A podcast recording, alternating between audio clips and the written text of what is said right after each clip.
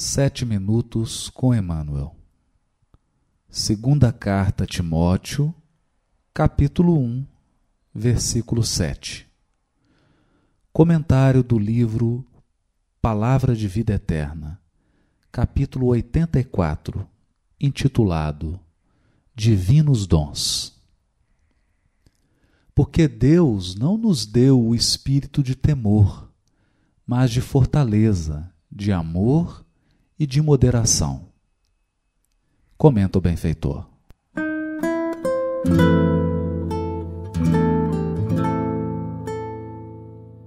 Realmente, não foi o Pai Excelso quem nos instilou o espírito do medo. Ao revés disso, conferiu-nos largamente a fortaleza, o amor e a moderação.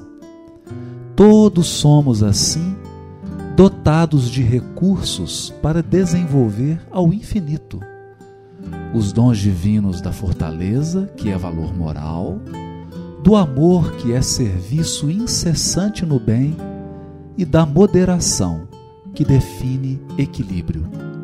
Entretanto, a maneira do operário que foge à máquina, acreditando receber impunemente o salário da oficina, sem o suor do trabalho, desertamos da responsabilidade, supondo obter sem paga os benefícios da vida, sem o esforço do próprio burilamento.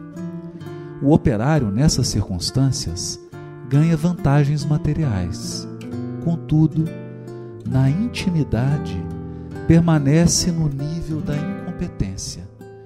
E nós outros, em semelhante atitude, podemos desfrutar considerações do plano terrestre, mas por dentro estacamos na sombra da ignorância.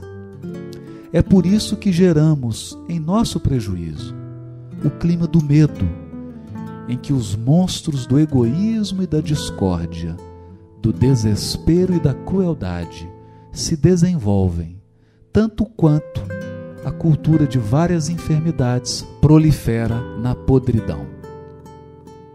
Não te percas desse modo nas ideias enquistantes ou destruidoras do medo, capazes de operar a ruína dos melhores impulsos, porque se utilizas a fortaleza, o amor e a moderação, talentos de que o Senhor te investiu em favor do próprio aperfeiçoamento, seguirás para diante, na terra e além da terra, com a luz do coração e a paz da consciência.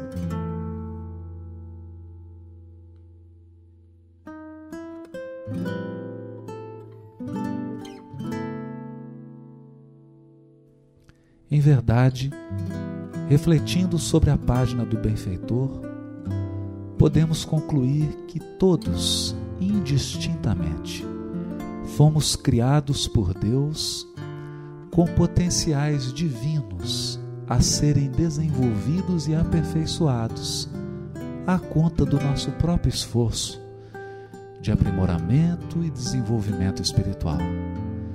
Mas esses potenciais divinos guardam a semelhança do grão de mostarda da parábola de Jesus. São pequeninos e estão na nossa intimidade no estado de germens. E precisam, por isso, do adequado plantio, de serem adubados, regados com água fresca e pura, cultivados, protegidos, vigiados e, acima de tudo, receberem o nosso cuidado a fim de que se desenvolvam ao infinito como nos diz Emmanuel. Muito do nosso temor, da nossa insegurança, da nossa visão pessimista do futuro e das circunstâncias que envolvem a nossa existência, são frutos do nosso abandono, da posição em que o Criador nos colocou como situação de maior potencial para o desenvolvimento desses dons. Talvez se fôssemos colocados em outras circunstâncias ou ao lado de outras pessoas, não teríamos as mesmas oportunidades de desenvolver ao máximo esses dons espirituais. Quando compreendemos as dificuldades, as lutas do dia a dia, as provas e expiações que cercam o nosso destino, como oportunidades benditas de desenvolver a fortaleza espiritual, que no fundo é resistência, é valor moral, é capacidade de perseverança, de desenvolver o amor e, como diz Emmanuel, é serviço incessante no bem e, acima de tudo, a moderação que define o equilíbrio no uso dos potenciais e das energias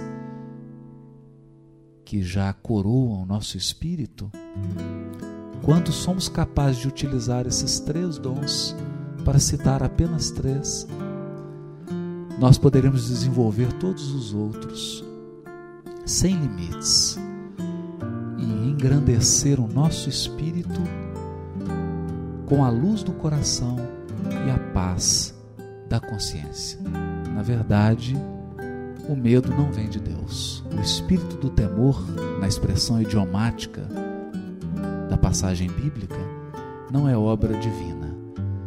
É fruto dos nossos equívocos, das nossas deserções, do abandono deliberado do nosso posto de serviço, dos deveres que Deus confiou ao coração de cada um de nós.